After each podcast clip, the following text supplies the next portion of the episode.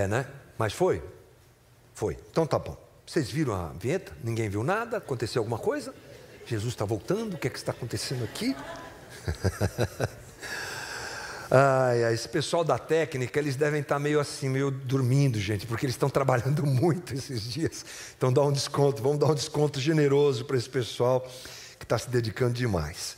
Vamos lá, vinheta solta e tudo certo. Vamos voltar à nossa conversa aqui sobre o livro de Atos, tão importante, tem ensinado tanto a gente algumas coisas muito, muito preciosas.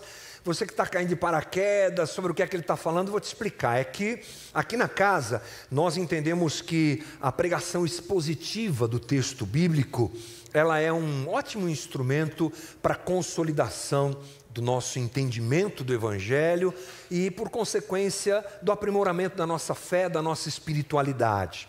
Né? Não é o tipo de pregação que você encontra com muita frequência na maior parte das igrejas. O caminho é temático. Ah, vamos fazer a série sobre amor, vamos fazer a série sobre trabalho. E aí tudo bem, não tem problema nenhum. É um outro jeito de se apresentar o texto bíblico.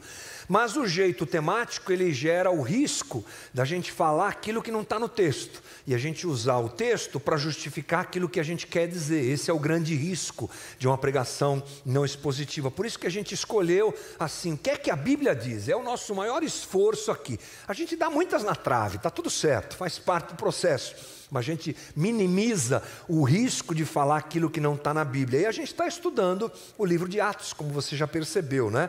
Tanto você que está aqui presencialmente, é, talvez nos visitando, ou o pessoal que está conectado aí pela, pela primeira vez. Então eu recomendo que, inclusive, você é, dê um pulinho lá no nosso canal no YouTube porque as conversas anteriores, aliás, começamos por Lucas, né? É, essa, essa trajetória. Estamos aqui na série Meu Caro Amigo, parte 2, temporada 2, né? Falando sobre o livro de Atos. Semana passada, nós lemos juntos aqui a, conversão, uma parte, a primeira parte da conversão do famoso Paulo. Chegamos nesse ponto, percebemos que o livro de Atos ele agora é, vai diminuindo a presença de Pedro, que ele é muito presente nesses nove primeiros capítulos, oito primeiros capítulos, ele ainda vai aparecer, daqui a pouco a gente ainda vai falar um pouco de Pedro, mas Paulo agora surge convertido naquele famoso encontro com Cristo no caminho de Damasco, e aí Paulo vai ganhando importância no livro. Mas eu propus para as pessoas semana passada, que estavam acompanhando a gente aqui, que é importante nós deixarmos esse Paulo grande, esse Paulo apóstolo dos gentios, um grande apóstolo do evangelho, que a gente inclusive vai falar um pouquinho sobre isso também hoje, mas deixa isso mais para frente. Agora, nós queremos olhar para esse Paulo que persegue a igreja esse Paulo que tem cartas dadas pelo sumo sacerdote para prender cristãos e levar cristãos à morte, como ele mesmo concordou com a morte de Estevão, lá no capítulo 6, no capítulo 7, nós percebemos que esse é o movimento do coração de Paulo, foi sobre isso que a gente conversou semana passada. Lembrando que Paulo é, então, nesse momento histórico aqui, um judeu ultra-ortodoxo. Essa é uma boa qualificação para Paulo. Um judeu ultra, ultra, ultra, difícil de falar isso, ultra ortodoxo, que é alcançado pela luz de Jesus e ele se percebe em absoluto estado de trevas. Tudo aquilo que ele defendia com a vida estava errado. Ele perseguia o Cristo Messias, ele perseguia Deus, essa que é a realidade. Perseguindo a igreja, ele perseguia Deus. Nesse encontro, Paulo fica absolutamente uh, confuso com tudo, é uma coisa muito forte. E eu quero começar a nossa conversa de hoje voltando um pouquinho só no último versículo que nós usamos semana passada, que é o é, capítulo 9, versículo 8 e 9, que diz assim: Então Saulo se levantou do chão, abrindo os olhos, nada podia ver e guiando pela mão, levaram-no para Damasco, e esteve três dias sem ver, durante os quais nada comeu nem bebeu. Esse é o estado de Paulo agora, nesse momento que nós estamos conversando aqui. Paulo estava em profunda escuridão. E nós entendemos que a ação divina no fato, após ele ter sido é, visitado por Jesus nesse encontro e se encontrar cego, é o que nós acabamos de ler, mostra o coração de, de Paulo, mostra a cegueira de Paulo, expõe, apresenta exteriormente a cegueira de coração que ele vivia. Então, Paulo, agora, gente, ele, como é que ele está?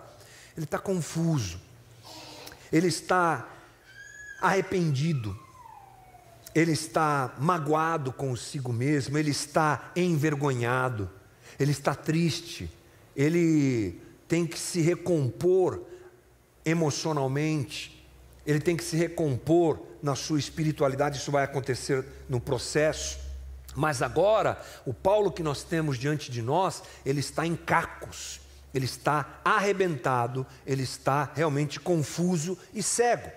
É óbvio que por um lado há uma certa alegria, penso eu, fazendo aqui né, uma elucubração, de que Paulo eh, está feliz por ter sido encontrado e alcançado pela graça de Jesus, claro, mas o estado emocional de Paulo é realmente uma grande bagunça.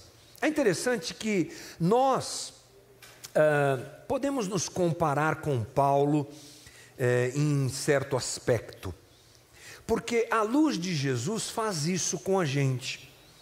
Eu estava conversando com o. Me lembra seu nome? É?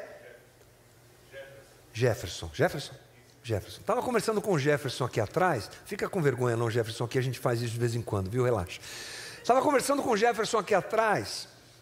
É, e, e, comentando com ele, ele comentando comigo ali atrás, junto com o Mateus, sobre o processo que nós vivemos Uh, e muitos de nós vivemos isso, um processo em que a luz de Jesus nos alcança, e aí a gente se percebe realmente uh, atrapalhado, desconectado da grande realidade da ação de Deus na vida da gente.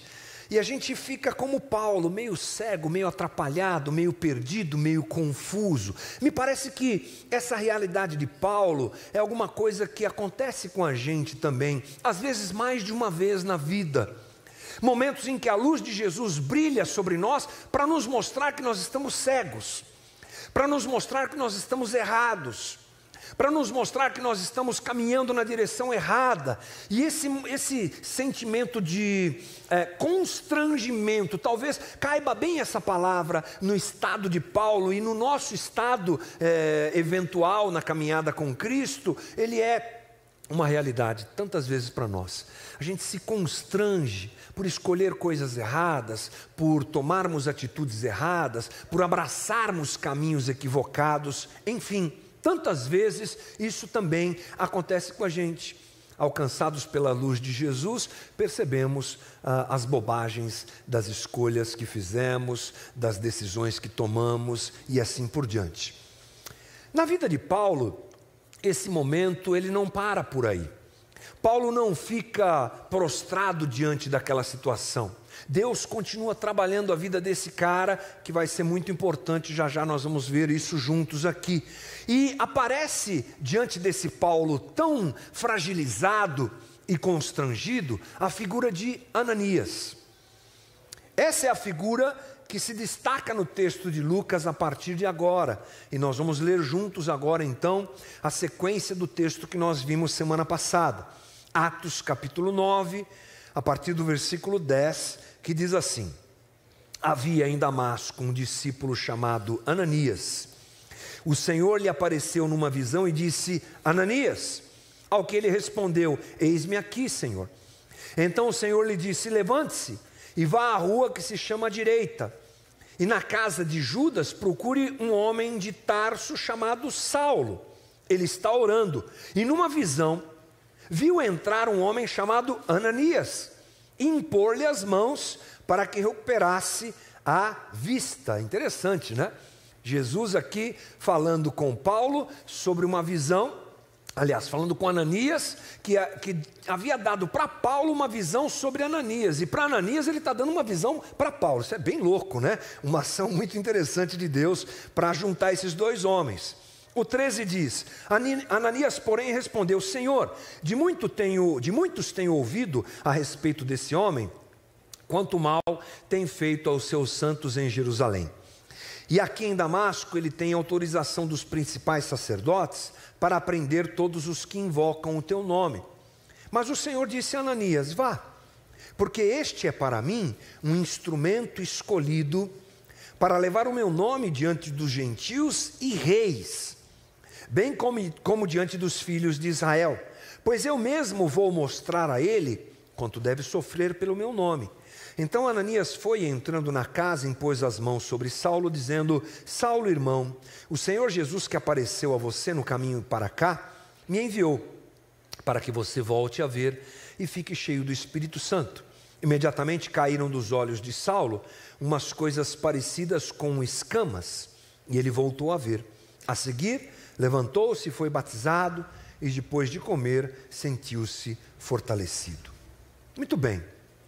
Temos Paulo fragilizado, temos Paulo emocionalmente abalado, temos Paulo, uh, enfim, um caco, e agora Deus movimenta o coração de um homem chamado Ananias para que se encontre com Paulo e continue a obra que Deus tinha para fazer na vida desse homem chamado Saulo ou Paulo. Ananias é uma figura interessante ele aparece muito pouco no texto bíblico. Agora é o momento que ele aparece e depois ele some. Paulo fala dele um pouco mais à frente. Eu quero ler para você Paulo falando sobre Ananias. Atos 22, versículo 12, Paulo diz assim: um, um homem chamado Ananias, piedoso conforme a lei, tendo bom testemunho de todos os judeus que ali moravam, veio procurar-me. E chegando perto de mim, disse: Irmão Saulo, recupere a visão. Nessa mesma hora, recuperei a visão e olhei para ele. Ananias, então, é um judeu fiel, convertido ao Evangelho de Cristo, usado por Jesus para se dirigir a Paulo para completar o plano divino daquilo que Deus tinha para realizar na vida de Paulo. Mas para nós entendermos um, melhor quem é Ananias, eu acho que é importante nós pensarmos um pouquinho é, em Paulo. Talvez eu seja redundante agora, mas eu disse para você: observe a figura de Paulo agora fragilizado. Observe agora a figura de Paulo, é, como eu disse aqui, um caco. Né? Sim, é verdade. Mas nós precisamos nos lembrar quem Paulo será. Por isso que eu disse que provavelmente eu serei redundante nessa fala, porque você já sabe quem Paulo será. Paulo será um dos mais influentes personagens da história. Talvez uh, a gente não tenha essa perspectiva, mas ela é real. Paulo é um homem muito importante para a cultura ocidental para o pensamento ocidental. Paulo é um cara realmente muito, muito, muito, muito importante. Ele é usado por Deus para aprofundar a teologia, para esclarecer coisas que Jesus falou e para ser um instrumento de formatação da teologia e dos conceitos que até hoje nós estudamos para entender melhor Jesus para entender melhor salvação, soteriologia, para entendermos melhor igreja, eclesiologia, para entendermos melhor a Deus. Paulo é realmente um instrumento divino, não só nesse aspecto intelectual, mas na operação, na missão. Porque o Paulo é o cara que daqui a pouco nós nos veremos aqui no livro de Atos, que sai pregando o evangelho. Ele se torna o apóstolo dos gentios. Então, a importância de Paulo é muito grande para o plano divino. Não se esqueça, Deus está agindo. Jesus Cristo já veio, já fez a sua obra, apresentou o reino, morreu pelos homens, e o seu espírito agora está derramado sobre os homens, e Deus está expandindo, explodindo o evangelho para aquela região e para todo mundo conhecido. E a figura de Paulo, nesse sentido, é fundamental. Portanto, a, a figura de Ananias se torna também muito importante, porque agora estamos diante de um Paulo fragilizado. E a conexão entre Ananias e Paulo é fundamental para que Paulo se levante e seja usado como Deus quer usá-lo. Portanto, a gente pode olhar para Ananias como alguém muito importante nesse sentido. Se Ananias não tivesse colocado o seu coração para viver aquele desafio de encontrar Paulo, e já já nós vamos entender melhor o que está acontecendo aqui, é, eu creio que Deus moveria outras pessoas, porque o plano divino era esse. Mas Ananias se permite ter uma relação com Paulo, chamar Paulo de irmão, ir de encontro a Paulo para que o plano de Deus acontecesse. Ananias é um discípulo de Jesus. Ananias ouve a voz de Jesus. E Ananias permite, se permite ser usado por Deus nesse plano tão grandioso que faz a coisa é, desembocar até nós, hoje, dois mil anos depois. Ou seja, na minha visão sobre essa história, é, Deus usa a relação entre Ananias e Paulo para fazer o que ele queria fazer. Muito da história bíblica tem a ver com relações. A história bíblica e Deus vai realizando a sua história através das conexões humanas. A gente pouco para para pensar sobre isso, mas as coisas elas se desenvolvem desse jeito. Desde o Gênesis, Deus vai construindo as relações e se movendo através das relações, e aqui nós encontramos isso um momento onde um homem, discípulo de Jesus, se permite ser usado para um plano tão grandioso, tão imenso, com a figura de Paulo, através da sua relação com Paulo. Então, eu acho muito importante, e vou levar você é, nessa perspectiva nesta manhã, nós olharmos para quem é Ananias e como é que ele se comporta diante dessa relação diferente com esse homem chamado Paulo. Quero levar você a pensar sobre isso comigo nessa manhã.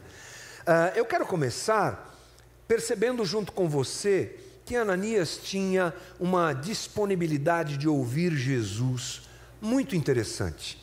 O versículo 10 desse capítulo 9 que nós lemos diz assim: Havia em Damasco um discípulo chamado Ananias o Senhor lhe apareceu numa visão e disse: Ananias. Ao que ele respondeu: Eis-me aqui. É um texto muito simples, uma conversa muito simples.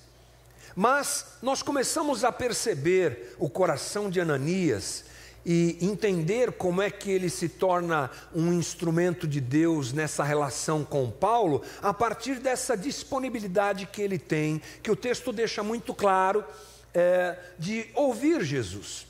O texto nos diz que Deus fala com ele, que Jesus fala com ele, e ele re, rapidamente responde: Eis-me aqui. Não há nenhuma dificuldade apresentada no texto para Ananias responder: Eis-me aqui. Há uma sintonia e uma disponibilidade bastante profunda da parte desse homem em ouvir o que Deus quer dizer. Ele ouve, ele responde. O plano que Deus quer realizar no mundo é, passa pela figura de Ananias. Ele não tem dificuldade nenhuma. É interessante isso. É bom nós pensarmos que esse plano divino continua acontecendo.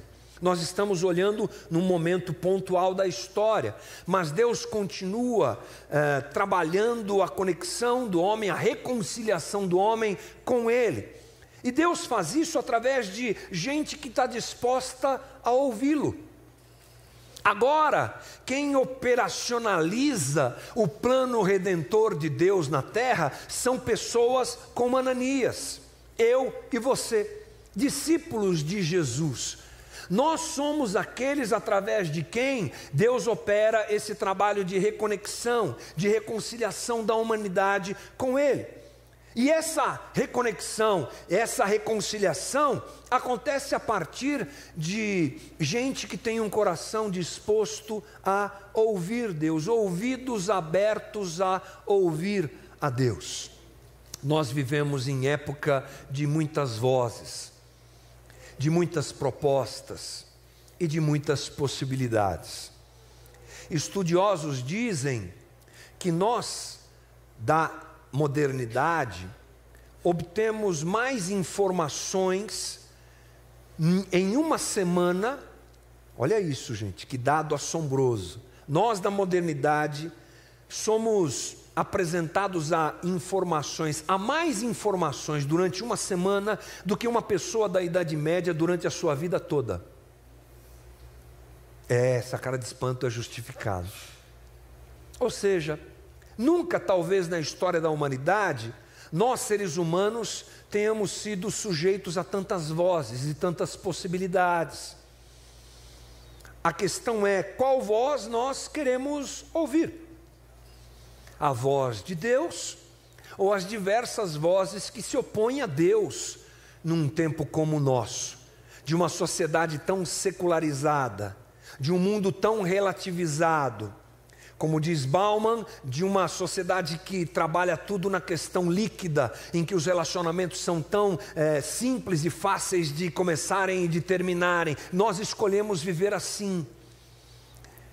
A questão é que voz nós ouvimos? Quem nós ouvimos? A quem nós queremos ouvir? Ananias é um bom exemplo para nós, como discípulos de Jesus. A voz de Deus precisa ter espaço em nós. Pensando em relacionamento mais ainda, porque os coaches de relacionamento estão aí no seu celular todos eles prontos para dizer o que é que você tem que fazer com relação às suas relações. Ananias não tinha um celular para consultar naquele dia. Vamos ver quem é esse Paulo, vamos ver como é que ele é. Ah, ele, tem, ele vai me dar pouco like se eu me relacionar com ele, não vai dar muito certo. Né? Ah, eu deixa eu ouvir aqui esse coach aqui, ou essa coach aqui, essa pessoa, esse especialista em relacionamento formado na. Nós temos esse bombardeio de coisas, de gente, de vozes. Precisamos ouvir a voz de Jesus, principalmente nas questões ligadas às nossas relações. João diz lá em, perdão, Jesus diz lá em João 10, 27, as minhas ovelhas ouvem a minha voz. Eu as conheço e elas me seguem. Ananias é um bom exemplo para nós ele ouve a voz de Jesus e parte para uma relação com Paulo a partir dessa, desse comando divino, desse desejo de Deus em conectá-los. A partir disso, o que nós vemos é Ananias, como eu já disse, se conectando com Paulo. Quero ler de novo para você, junto com você, a parte do texto que nos mostra isso. A partir dessa, dessa audição, feita por Ananias, o texto de Lucas continua dizendo no versículo 11: Então o Senhor lhe disse: Levante-se e vá à rua que se chama direita. E na casa de Judas procure um homem de Tarso chamado Saulo. Ele está orando. E numa visão viu entrar um homem chamado Ananias e impor-lhe as mãos para que recuperasse a vista. Ananias, porém, respondeu: Senhor, de muitos tenho ouvido a respeito desse homem, qual mal tem feito aos seus santos em Jerusalém. E aqui em Damasco, ele tem autorização dos principais sacerdotes para prender todos os que invocam o teu nome.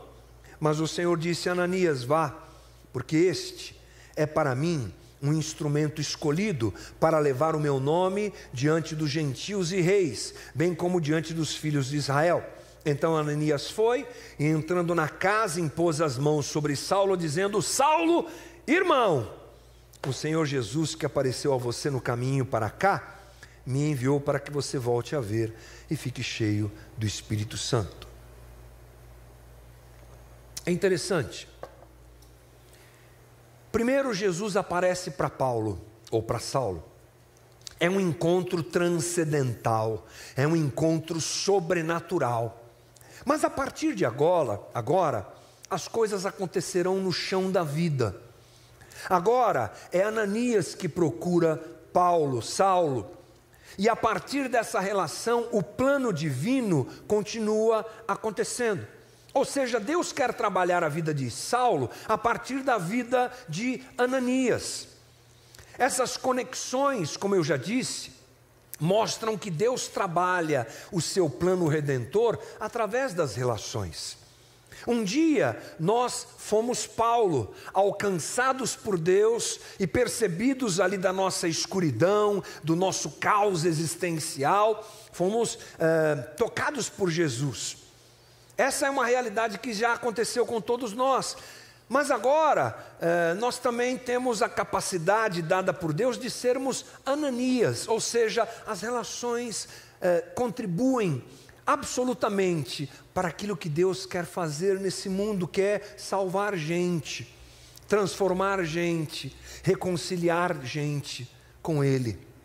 O plano divino acontece através da vida de Ananias e na sua relação com Paulo. Não se engane, o plano divino acontece também através das nossas relações. Há um tempo atrás, fazendo uma matéria lá no seminário, eu fui apresentado a uma estatística muito interessante. A estatística que eu tentei encontrar essa semana para trazer para vocês mais detalhadamente, mas me perdi nas minhas anotações lá, então vou recobrar aqui de memória o que é que eu vi aqui ali naquelas aulas. A estatística diria, dizia o seguinte: que é, uma pesquisa foi feita com muita gente dentro das igrejas, lá nos Estados Unidos principalmente, mostrando que as conversões efetivas e a proximidade e a ligação de pessoas com uma igreja, efetivamente dizendo, ou seja, gente que se converte, fica na igreja para valer, entrega sua vida para Jesus, se torna discípulo de Jesus, ela é mais eficiente nos relacionamentos do que nas grandes, perdão, nas grandes ações evangelísticas. Quando a gente pensa em salvação de gente, em transformação de gente, em encontro de gente com Jesus, a gente tem algumas receitas que a igreja foi vivendo durante os últimos eh, séculos, principalmente as últimas décadas. Nós tivemos um momento Billy Graham da igreja, grandes movimentos de evangelismo. Quem conhece aqui o Billy Graham é um grande pregador, né? indiscutivelmente. Ele que foi um expoente dessa coisa de. Eh, como é que a gente fala? Cruzadas evangelísticas. Eu lembro dele, eu lembro do Rex Rambart. Fui lá no Pacaembu, quando era pichotinho, pequenininho, assisti o Rex Rambart pregar. Americanos né, que vinham para o Brasil, os gringos vinham para o Brasil e faziam movimentos de salvação, de evangelismo absolutos, incríveis, maravilhosos. E aí você via lá na, nessas ações milhares de pessoas entregando a vida para Jesus. Nós adotamos isso como uma forma de evangelismo e de alcançar pessoas válidas, sem dúvida. Eu vivi isso com o resgate, por exemplo. Já tocamos em N, N, eu não sei especificar para você a quantidade de eventos evangelísticos que o resgate já tocou com aquela, uh, com aquela receita, com aquela fórmula. Toca um pouco, para, faz uma pregação, convida as pessoas para virem para Jesus. As pessoas chorando levantam a mão, entregam a vida para Jesus. E eu vivi momentos incríveis. Eu lembro de situações em que nós tocamos para 4, 5 mil pessoas lá e o apelo, como a gente costuma dizer, era feito. As pessoas vinham e eu vi gente jogando cocaína, maconha, revólver, canivete. É uma loucura, entregando a vida para Cristo. Está valendo? Está valendo. Quem sou eu para dizer que não está valendo? Mas a pesquisa, essa daqui que eu estou me referindo, diz que o link dessas de pessoas que se convertem e a transformação de pessoas que se convertem em cristãos, discípulos de Jesus, é mais efetiva nas relações do que em grandes eventos evangelísticos. É aquela coisa de você conhecer alguém e se tornar instrumento de Deus na vida desse alguém. Uma amizade, um relacionamento, pessoas da sua família que chegam até Cristo através da relação que tem com você. Isso é mais profundo, mais poderoso e mais efetivo no plano de salvação que Deus está realizando na, na humanidade do que grandes projetos de evangelismo. Então, por favor, não despreze a efetividade das suas relações para aquilo que Deus quer fazer neste mundo. Quais relações? Todas. Eu preciso que você entenda nesta manhã: Deus usa as nossas relações para cumprir o seu propósito neste mundo. Ou oh, teve alguém que disse, aleluia, já estou feliz. Deus usa, irmão, quais relações? Todas.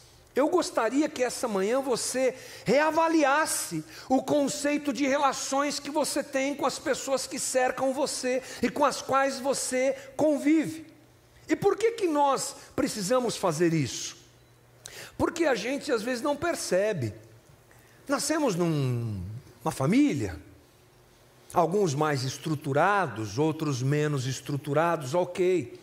Alguns mais tradicionais, no sentido de uma família, pai, mãe, filhos, outros mais bagunçados ou diferentes, eu diria, ok. Mas nós nascemos dentro de um grupo ao qual nós nos dirigimos como família. E a vida vai passando, e a gente tem lá família, pai, mãe, irmão, irmã, sei lá, como é que é a composição da tua família. Daqui a pouco a gente começa a fazer amizades, isso logo de criança. Ou seja, viver inclui relações. Não dá para a gente desconectar. Quem é que vive sem relações nesse mundo? Não tem, ninguém. E por ser algo tão óbvio, nós temos dificuldade de enxergar isso como algo que Deus dirige, como algo que Deus usa, já que são relações. Ah, é meu pai, é minha mãe, nem, nem pedi para nascer nessa família, de repente, quando eu me dei conta, eu estava lá. Né? Ah, casamento, marido, mulher, filhos, filhas, sei lá, são pessoas com as quais eu convivo.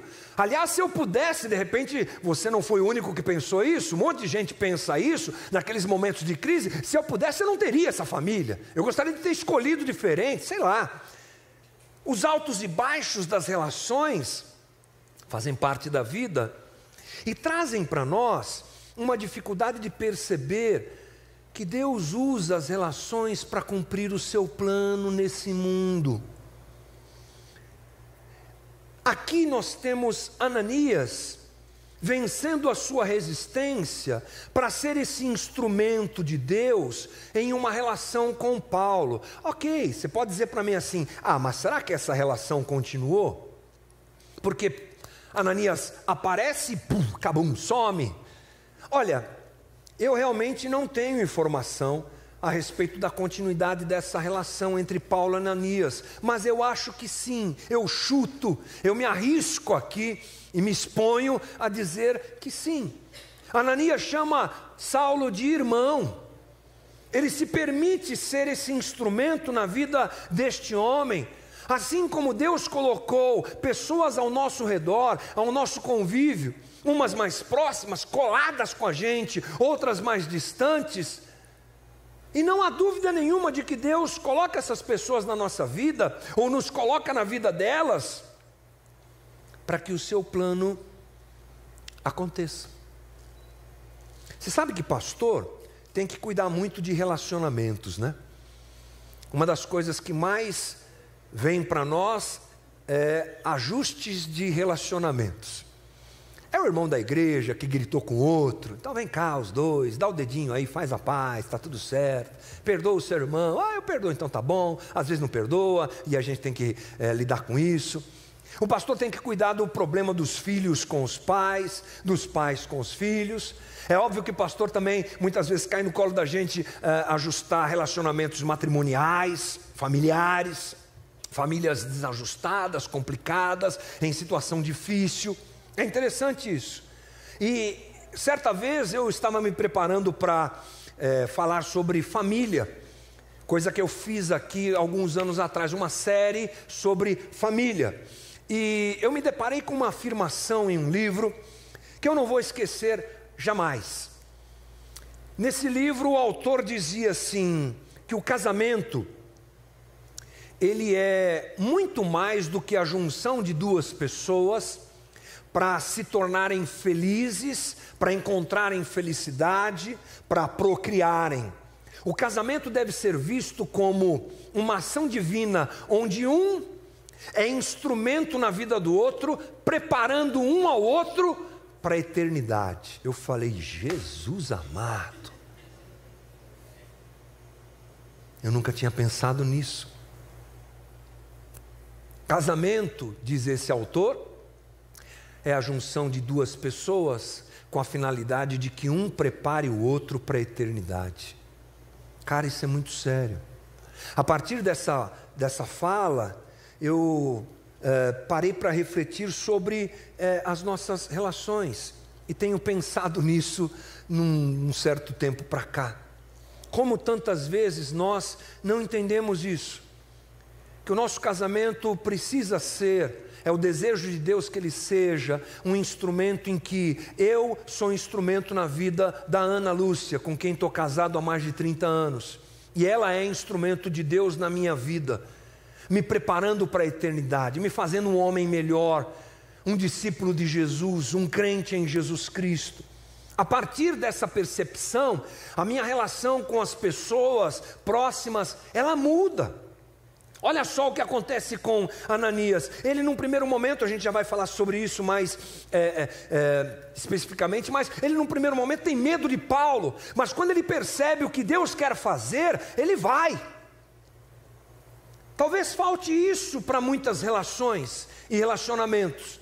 Ok, não são perfeitos e não serão.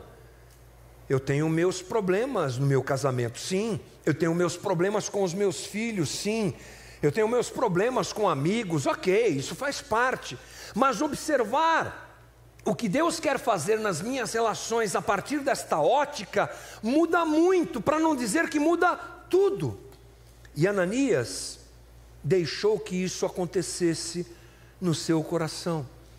As relações, ou a relação, melhor dizendo, de Ananias com Paulo, agora tinha uma outra perspectiva. Deus quer fazer alguma coisa através da minha vida, na vida desse cara. Deus tem um plano para fazer na vida dele e Deus me convidou para fazer parte disso. Veja quanto isso é grandioso. Por favor, irmão, perceba quanto isso é profundo, quanto isso é lindo, quanto isso é precioso e quanto isso é desafiador para a gente. Paulo disse, próprio Paulo, esse daqui de quem nós estamos conversando, lá em 1 Coríntios 10, 31, portanto, quer comais, quer comais, quer bebais, ou façais outra qualquer coisa, fazei tudo para a glória de Deus. Portanto, quer comais, quer bebais, quer se relacionais com outras pessoas, façam isso para a glória de Deus. Não para sua autossatisfação, para a glória de Deus, ainda que nesse processo a autossatisfação aconteça, mas faça para a glória de Deus, se relacione com as pessoas para a glória de Deus, dirija a sua família para a glória de Deus. Ah, já sei, então nós vamos transformar minha casa numa igreja. Ah, já sei. Eu vou colocar louvor todo dia, vai ser para a glória de Deus. Vou fazer uma campanha de jejum intermitente direto agora. Todo mundo naquela casa vai jejuar. Quem faz a comida é eu mesmo, então não vou fazer mais comida, vai ser uma loucura. Não é disso que eu estou falando. Eu estou falando de relacionamentos que se adequam de relacionamentos que têm como propósito maior glorificar a Deus, sendo eu um instrumento na vida do outro, preparando esse outro para a eternidade. Isso é muito mais profundo do que a gente imagina. Ah, Ananias me ensina uma segunda coisa me ensina que eu preciso diminuir a importância do que eu penso a respeito das minhas relações, abraçando aquilo que Deus pensa. Num primeiro momento, Ananias tem um medo que é justificado, né? Por quê? Ele sabe quem Paulo é. O boca a boca, rádio peão já tinha espalhado. Todo mundo já sabia. Paulo foi o cara que foi uh, conivente, que aceitou a morte de Estevão. Ele tem cartas, ele está saindo por aí. Ele prendeu Fulano, ele mandou para a cadeia Ciclano, ele vai matar todo mundo. Ai meu Deus, essa é a informação que Ananias tem. Mas Deus vem e fala: Não, eu tenho um projeto para esse cara que você não imagina. Então, coloca de lado o que você está pensando e se relacione a partir da minha perspectiva e não da sua. Irmãos, nossos medos não podem prevalecer. Os nossos preconceitos e expectativas não podem prevalecer. Nós precisamos permitir que Deus mova o nosso coração em direção aos outros a partir do que Ele quer fazer e não da nossa vontade, do nosso preconceito e da nossa resistência. Eu sei que quando eu falo isso, você deve ter pensado assim, uh, você deve ter pensado a respeito de relacionamentos mais distantes. Então, tipo assim, se entrar um drag queen aqui na casa, uma hora, imagina um drag queen montado, né? Como o pessoal fala, montar. Entrou assim, imagina uma reunião nossa. Entrou um drag queen, pá. Então, ah, ele está falando sobre isso. A gente não pode ter preconceito, a gente vai receber, a gente vai abraçar, seja bem-vindo e tá, tá, tá. Sim, também. Claro que eu estou falando também sobre isso. Mas por que não pensar em preconceitos e expectativas que temos nas relações mais próximas? Por que não pensar em preconceitos que você tem com o teu cônjuge? Porque você já definiu quem ele é, quem ela é. Você já deixou de acreditar numa possível mudança. Por que não trazer essa realidade para os relacionamentos pai e filho, pais e filhos? Você que é pai, que já disse, ele é assim, ela é assim, e eu não aguento, é difícil me relacionar, é complicado, e aí você já criou o teu preconceito, já criou o seu distanciamento, e Deus está querendo fazer uma coisa na vida dele, dela, através de você, mas essa resistência está feita, está implantada, está estabelecida. E você está ouvindo o medo do teu coração, preconceito que você criou a partir das relações que você tem com essa pessoa. Talvez seja bom a gente ouvir mais a voz de Deus do que a nossa. Os relacionamentos são habitat, ambiente de atrito, sim. Mas no meio do atrito, a misericórdia de Deus se apresenta e a graça de Deus se apresenta, meu irmão. Talvez você, pai, tenha que rever essa forma que você enxerga teu filho, tua filha. Filhos adolescentes, sempre deram muito trabalho, né? por isso que a gente chamava eles de aborrecentes. Agora, mais ainda. Sabe por quê? Porque eles estão confusos. Eles não sabem o que querem ser, não sabem para onde ir. Eles ouvem a gente mais ou menos porque eles têm muitas vozes para ouvir. Muitos pais com quem eu tenho conversado têm esse tipo de dificuldade. Eu tenho esse tipo de dificuldade na minha casa. Eu preciso ouvir mais a voz de Deus do que a minha, porque a minha muitas vezes diz: larga a mão. A minha muitas vezes diz: está vendo? É um rebelde, é um maluco. Dá um chute, bota para fora de casa. Era o medo de Ananias. Mas Deus falou para eles: menos. Eu tenho um plano para fazer na vida dele através da tua vida. Quebrantamento, gente. Cada um na sua medida. Eu não estou exigindo de você nada. Eu só estou apresentando essa possibilidade a partir da leitura do texto da história de Ananias. Cada um sabe onde seu calo aperta, já diz um amigo meu. Cada um sabe quando a pimenta, quanto a pimenta é ardida, cada um sabe. Mas, irmão, talvez seja a hora de nós revermos isso e abrirmos a nossa vida para sermos instrumentos de Deus nas nossas relações. Pode ser que eu me machuque um pouco nisso. Pode ser que eu tenha que engolir sapos. Pode ser que eu tenha que ser obediente como Ananias. Tudo bem, Senhor, estou indo. Ah, estou com medo, viu? Mas eu estou indo. E se ele me prender, Jesus? Sei lá, eu fiquei elocubrando os pensamentos de Ananias. Mas ele foi. Ele foi. E Deus cumpriu o que tinha que cumprir e queria cumprir. Relacionamentos que podem mudar pessoas a partir de nós. Jesus disse lá em João 13, indo para o final, irmãos, desculpem minha demora em falar com você hoje. João 13, 34. Um novo mandamento vos dou, que vos ameis uns aos outros, assim como eu vos amei, que também vos ameis uns aos outros. Nisso conhecerão que sois meus discípulos, se tiverdes amor uns aos outros. E a última coisa é que eu aprendo com Ananias que amor deve reger as nossas relações. Quais? Todas. Atos 9,17. Então Ananias foi entrando na casa, impôs as mãos sobre Saulo, dizendo: Saulo, irmão, de novo essa palavra aqui, enfatizando para você. O Senhor Jesus que apareceu a você no caminho para cá me enviou para que você volte a ver e fique cheio do Espírito Santo. Imediatamente caíram dos olhos de Saulo umas coisas parecidas com escamas, ele voltou a ver. A seguir, levantou-se foi batizado, e depois de comer, sentiu-se fortalecido.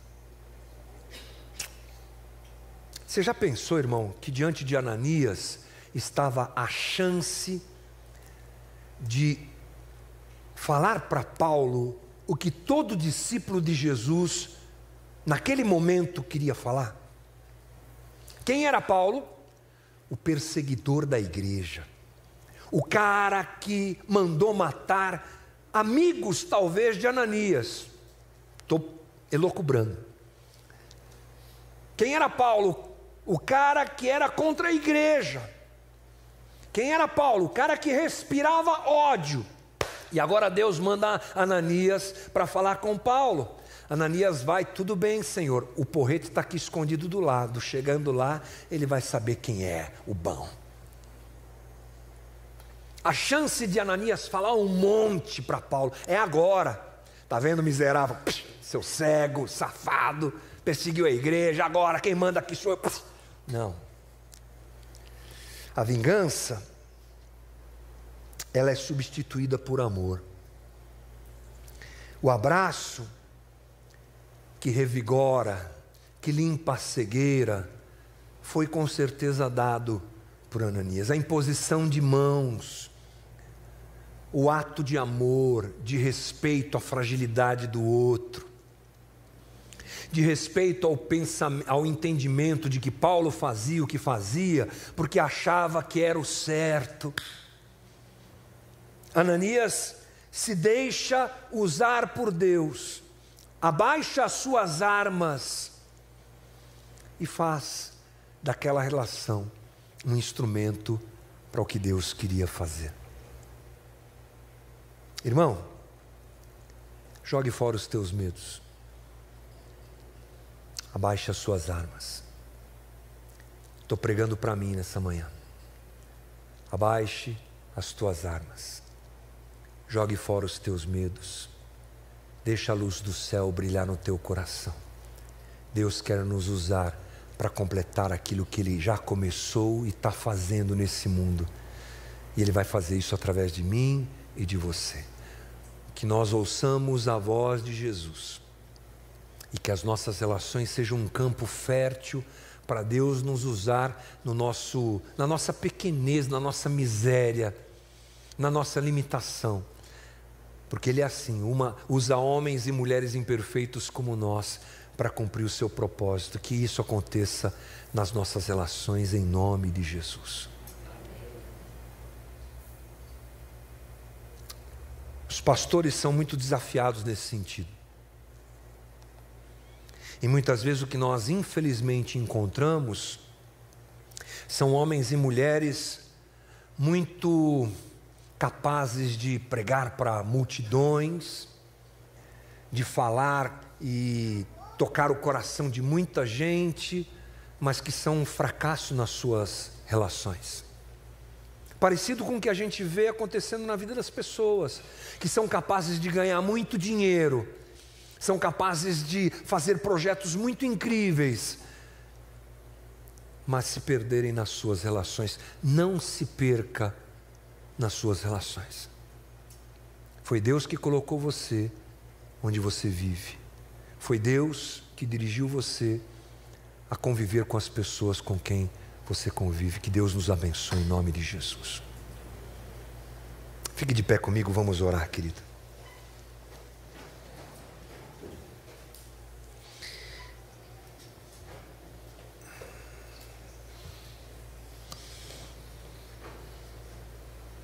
Espírito Santo que habita em nossa vida. Essa é uma conversa muito desafiadora para todos nós, porque ela fala com absolutamente todos nós. Ela fala com cada um de nós. E nesta manhã, o teu Espírito nos fez observar como Ananias se permite ser esse instrumento teu na relação com Paulo. E eu quero te pedir, Jesus, que essa palavra encontre eco e espaço em nós. Para que nós sejamos esses que permitem, ouvindo a tua voz, que as nossas relações se tornem instrumentos para o Senhor cumprir aquilo que o Senhor quer. Que essa seja uma manhã de reflexão para todos nós. Que seja uma manhã de desafio para todos nós. Que seja uma manhã em que nós comecemos a abaixar nossas armas, a largar nossos medos e a permitir que as nossas relações sejam instrumentos teus.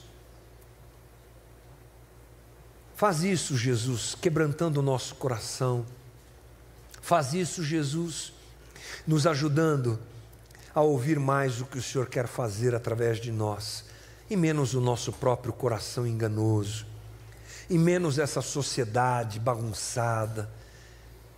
Que os teus valores, que a tua vontade, que o teu desejo seja o nosso e que o nosso coração esteja ligado àquilo que o Senhor quer fazer através de nós na vida daqueles que nos cercam.